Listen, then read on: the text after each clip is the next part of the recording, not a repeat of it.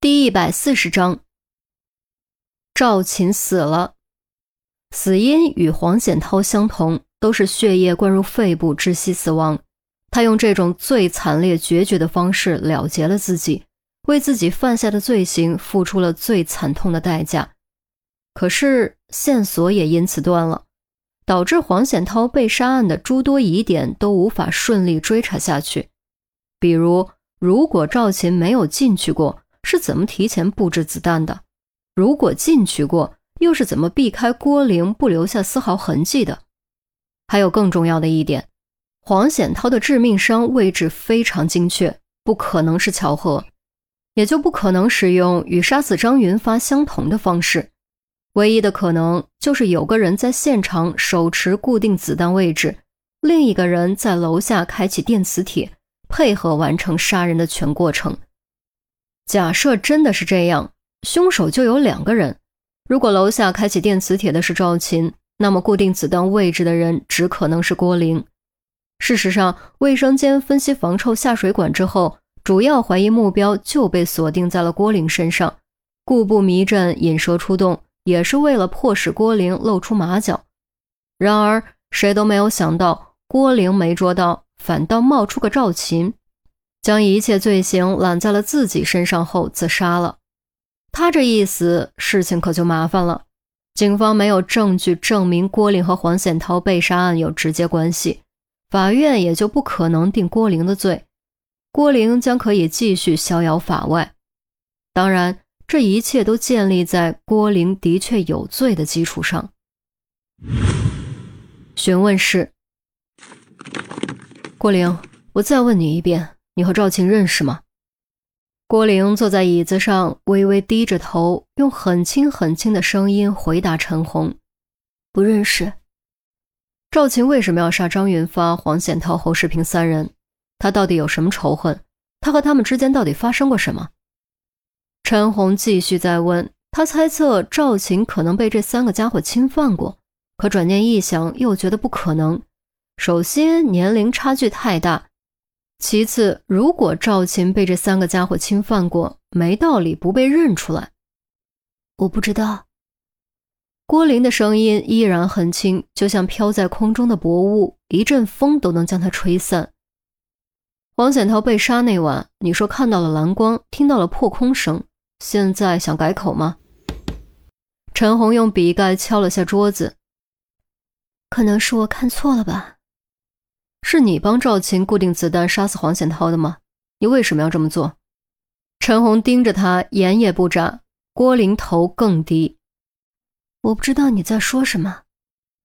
赵琴自杀是为了保护你，这你难道也不知道？陈红突然用力拍了下桌子，郭玲猛地哆嗦了一下，闭上眼睛，咬着下嘴唇，再也不肯说一句话，双手食指紧紧扣在一起。指关节都因为用力过度而发青。与此同时，另一间询问室，陆明和周丽君正在对侯世平进行询问。警察同志，凶手不是已经抓到了吗？你们干嘛把我带来这种地方？我是受害者，我差点挂掉，我到现在还没缓过来呢。侯世平情绪显得挺激动，陆明不为所动，板着脸肃然发问。赵琴为什么要杀你？难道你自己一点也不知道？我是真不知道，我发誓。侯世平举起右手，那你来听听这段录音。陆明使了个眼色，周丽君按下播放键。别怕，是我。我知道你喜欢我，每次你看我的眼神比火还烫。赵琴悠悠的声音从扬声器中传出，可不正是当晚赵琴坐在床边说的那些话吗？再来听听这一段。周丽君又按了一下。侯世平，我在地狱里诅咒你不得好死，永不超生。赵琴的声音变得歇斯底里，近乎疯狂，语气中的仇恨几乎要溢出来。与之前充满诱惑的声音天壤之别。听完第一段录音，侯世平脸有点红，听完第二段，瞬间惨白，而且明显抖了抖。再好好想想，他为什么这么恨你？陆明说完，还将赵琴死亡现场的照片立了起来。侯世平只看了一眼，就不敢再看。他开始哭丧着脸：“，我真的不知道啊！